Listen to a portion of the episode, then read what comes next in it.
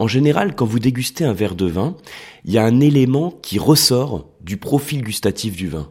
Donc ça peut être les tanins qui apportent une certaine sécheresse en bouche, ça peut être l'onctuosité, donc qui est apportée par l'alcool, qui peut être apportée par le sucre, et ça peut être également l'acidité qui crée une sensation de fraîcheur en bouche, une salivation fluide.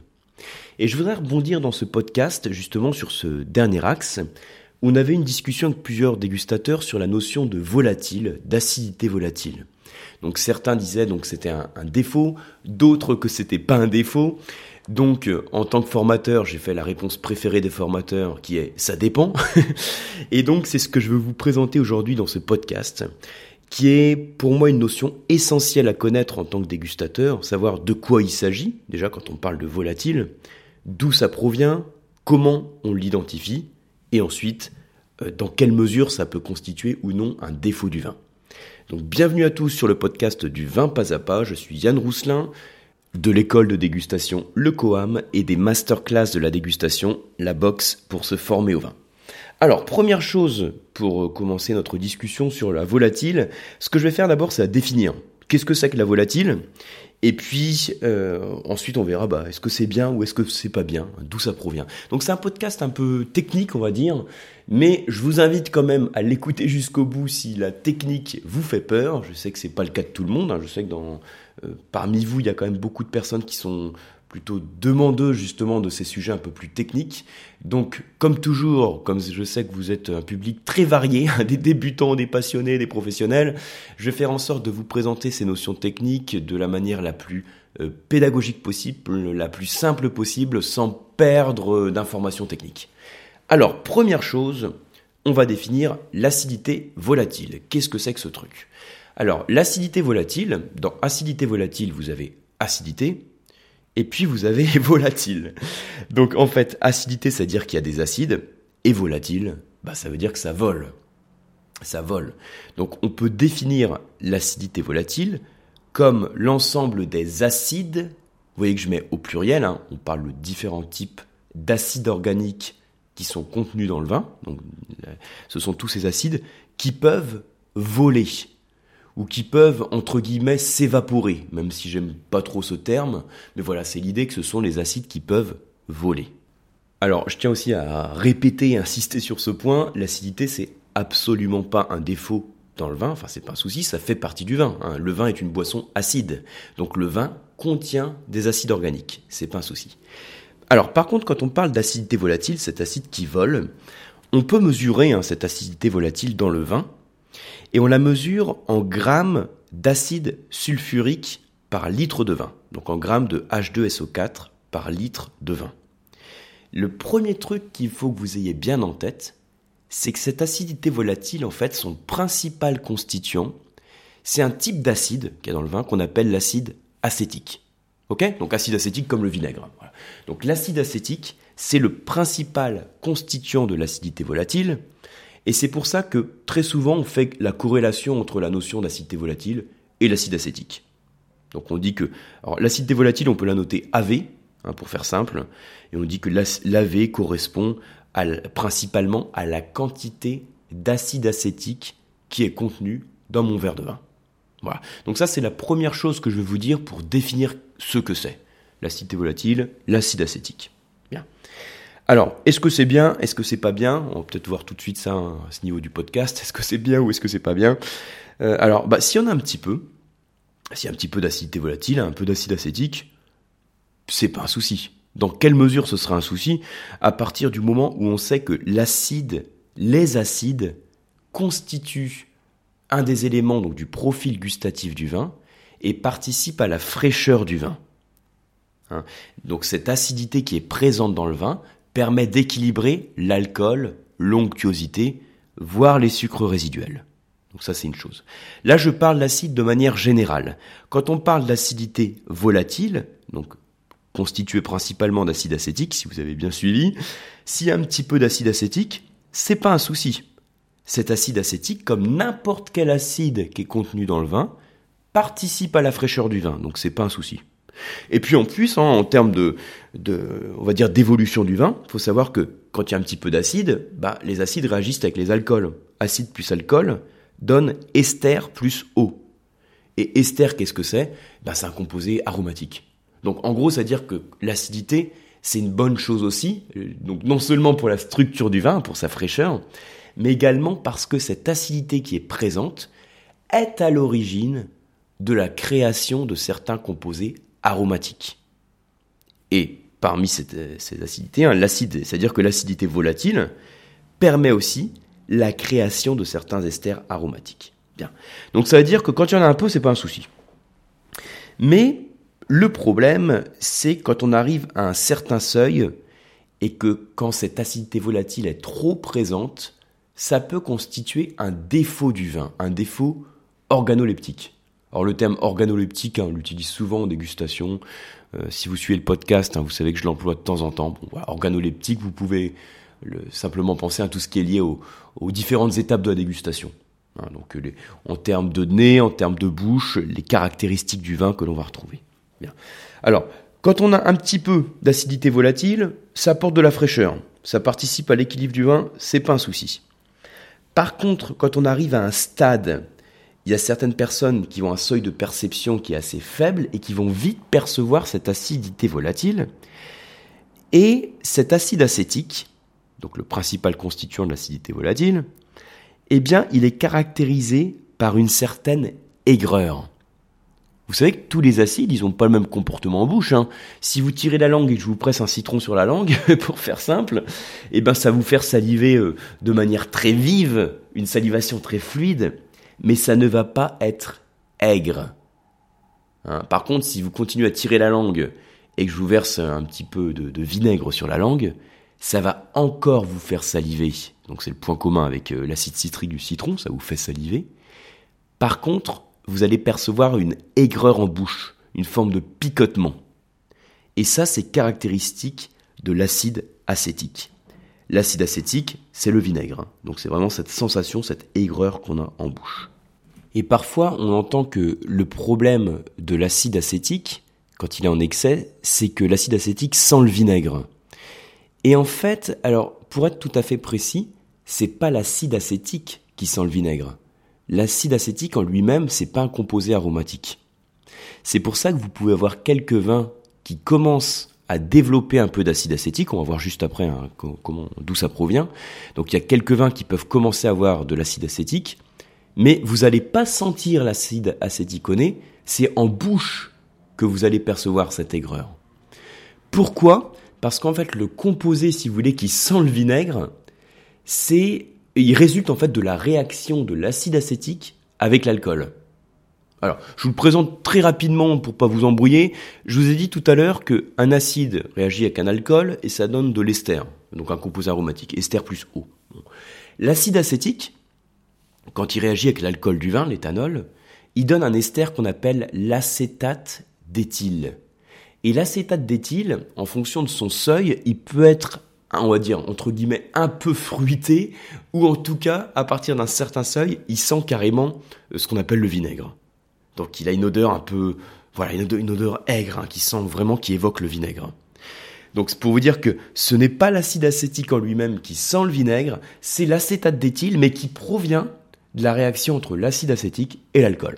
Bon, j'espère que je vous ai pas paumé. Donc ça, le premier truc à bien avoir en tête, c'est qu'est-ce que c'est que l'acidité euh, volatile, puisque c'était le sujet du podcast. Hein. Acidité volatile, c'est principalement constitué par l'acide acétique. Est-ce que c'est un défaut? Est-ce que c'est pas un défaut? Bah, il peut y en avoir un petit peu. C'est pas un souci quand il y en a un peu. Ça participe à la fraîcheur du vin. Par contre, quand on arrive à un certain seuil, on peut percevoir une aigreur en bouche, voire au nez l'acétate d'éthyle, donc qui sent le vinaigre et qui est lié à ce composé. Donc c'est-à-dire que pour qu'un vin puisse être vendu, euh, il faut qu'il soit sous un certain seuil d'acidité volatile. Et donc on mesure ce seuil. On mesure ce seuil. Donc je vous ai dit tout à l'heure, je ne sais pas si vous vous souvenez, hein, je vous ai dit que c'était en, grammes d'acide sulfurique par litre. Et il faut que ce soit à peu près, on va dire, inférieur à 0,9 euh, grammes de sucre par litre pour que le vin soit euh, commercialisable. Donc en fait pour être tout à fait précis, hein, pour les blancs c'est 0,88 et pour les rouges c'est 0,98. Donc ça c'est pour les vins euh, classiques. Hein. Après il y a certains vins pour lesquels on a des seuils de tolérance qui sont différents. Vous savez, hein, si vous me suivez, que je suis euh, la plupart du temps en Espagne, donc à Alicante. Euh, et à Alicante, on a un vin qui est très typique, hein, qui, fait, est une spécialité d'Alicante, qui s'appelle le Fondillon, dont j'ai déjà parlé à d'autres reprises. Et ce Fondillon, qui est un vin qui est élevé en Solera, bon, je vais pas refaire tout un, truc là-dessus, hein, le but c'est pas vous embrouiller, c'est juste pour vous dire que comme il y a le Fondillon, en gros, il y a beaucoup de sucre et beaucoup d'alcool. Et du coup, on a une tolérance supérieure sur le seuil d'acidité volatile. On a le droit d'avoir jusque 1,5 g euh, par litre. Alors que pour les blancs normaux et les rouges normaux, c'est 0,88 ou 0,98. Ah, vous voyez le truc. Voilà. Donc simplement pour vous dire que, euh, d'ailleurs, si le seuil est fixé donc à peu près à 0,9 g par litre euh, pour la plupart des vins, ça veut bien dire que si j'ai 0,3 ou 0,4, hein, par exemple, que c'est pas un défaut, et que un petit peu d'acidité volatile, ce n'est pas un souci dans le vin. Bien. Autre chose dont je voulais vous parler, c'était l'origine de cette acidité volatile.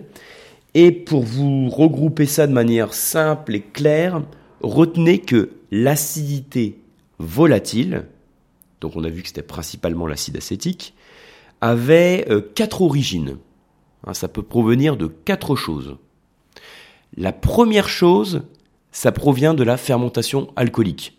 Bah, du coup, ça veut dire qu'il y en a dans tous les vins. Hein. C'est-à-dire que les levures qui convertissent le sucre en alcool, le sucre en alcool, c'est le principe de la fermentation alcoolique, hein, eh ben, elles vont créer aussi un petit peu d'acide acétique. Voilà, donc pendant la fermentation alcoolique, il y a un petit peu d'acidité volatile qui est créée. Donc parfois 0,2, 0,25 g par litre. il y a toujours un petit peu qui est créé. Autre origine, au-delà de la fermentation alcoolique, c'est lié à la fermentation malolactique. Ah, je vous avais prévenu que le podcast était un petit peu technique aujourd'hui. Alors la fermentation malolactique, j'en ai déjà parlé à d'autres reprises aussi sur ce podcast. Si vous êtes amateur de vin, vous savez sûrement de quoi je parle. La fermentation malolactique, c'est, euh, on va dire, une deuxième fermentation qui est faite systématiquement sur le vin rouge et qui consiste en la transformation de l'acide malique en acide lactique. Bien. C'est pas un souci, c'est normal, c'est quelque chose qu'on recherche sur le vin rouge parce que ça baisse en fait la sensation d'acidité en bouche, ça stabilise le vin, etc. Bien, faut savoir que, en fait, dans cette réaction, vous avez aussi euh, d'autres composés, il n'y a pas que l'acide malique euh, qui bouge, il y a aussi l'acide citrique et les sucres qui vont évoluer en acide acétique. Et puis aussi, on, a un composé qui sent le beurre, hein, qu'on appelle le diacétyl. Euh, voilà, donc pour être tout à fait précis. Mais voilà, ça veut dire que dans la fermentation malolactique, on peut avoir un petit peu d'acide acétique qui est créé. Faut pas qu'il y en ait trop. Hein, c'est pour ça que quand il reste trop de sucre dans le vin, qu'il y a la fermentation malolactique qui intervient, le risque que l'on a, c'est que bah, il y ait trop d'acide acétique et que le vin devienne aigre. Mais la fermentation malolactique contribue aussi à la création d'un petit peu d'acide acétique. Bien. Ensuite, il y a un autre cas où on, voit, on va avoir la création d'acide acétique dans le vin. Et ça, je dirais, c'est peut-être un autre cas qui est plus problématique.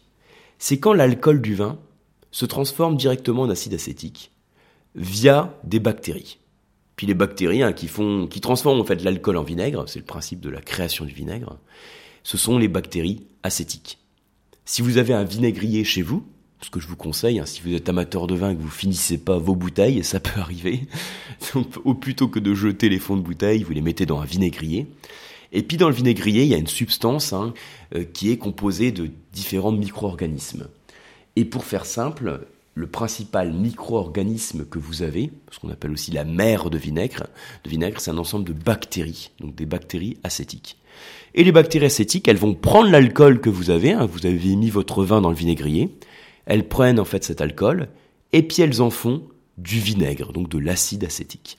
Mais ça, c'est quelque chose qui intervient dans votre vinaigrier, mais qui peut également intervenir en bouteille, que la bouteille d'ailleurs soit fermée ou ouverte. Hein. On peut toujours avoir les bactéries acétiques qui vont transformer l'alcool éthylique.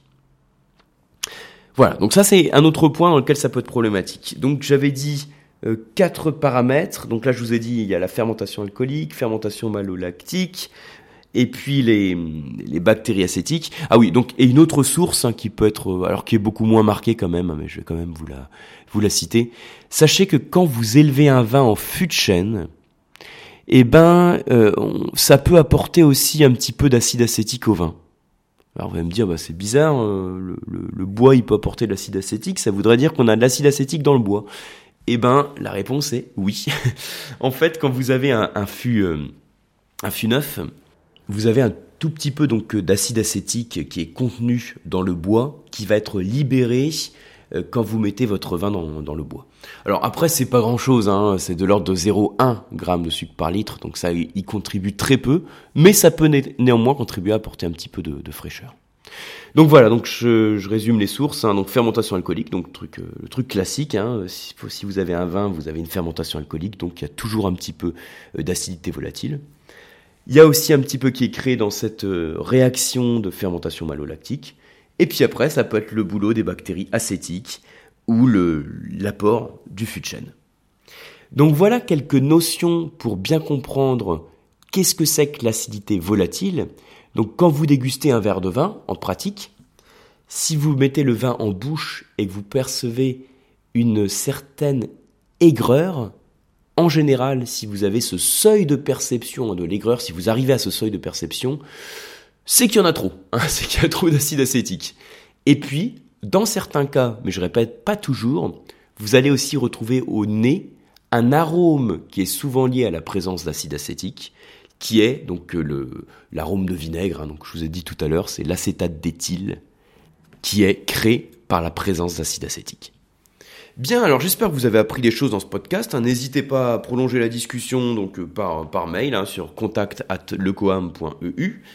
J'espère avoir le plaisir de vous retrouver bah, déjà sur un prochain podcast, sur les prochaines masterclass de la dégustation, donc que je vous rappelle, vous pouvez suivre de n'importe où, hein, où que vous soyez dans le monde, on fait les envois dans le monde entier. Le principe, c'est que vous recevez euh, des vins chaque mois, donc ce sont des échantillons de vins, six échantillons de vins que je sélectionne, sur une thématique précise. Donc là, pour le mois de mars, celle qui est prévue pour euh, que vous allez recevoir à la fin du mois, c'est la Toscane. Donc on parlera des Sangiovese, des super Toscans, il y a plein de trucs à dire hein, sur la Toscane. Donc je vous donnerai un petit peu toutes ces clés pour bien comprendre et je vous ai fait une sélection donc de jolis vins toscans. Vous allez donc découvrir dans la masterclass toutes les clés pour bien comprendre ces vins en termes de terroir, de climat, de spécificité, hein, de caractéristiques. Vous pouvez également retrouver sur le site du COAM les différentes formations qu'on propose à Paris et à distance. Je vous rappelle qu'on propose la plus grande gamme de formations à distance, que ce soit en termes d'ateliers œnologiques ou de diplômes, WSET à distance, euh, CFV à distance aussi par exemple. là, ma collègue Daphné est en train de rajouter de nouvelles dates, donc au moment où vous écoutez le podcast, hein, il y aura peut-être de nouvelles sessions qui seront disponibles. Merci beaucoup pour votre intérêt, pour votre écoute et à très bientôt.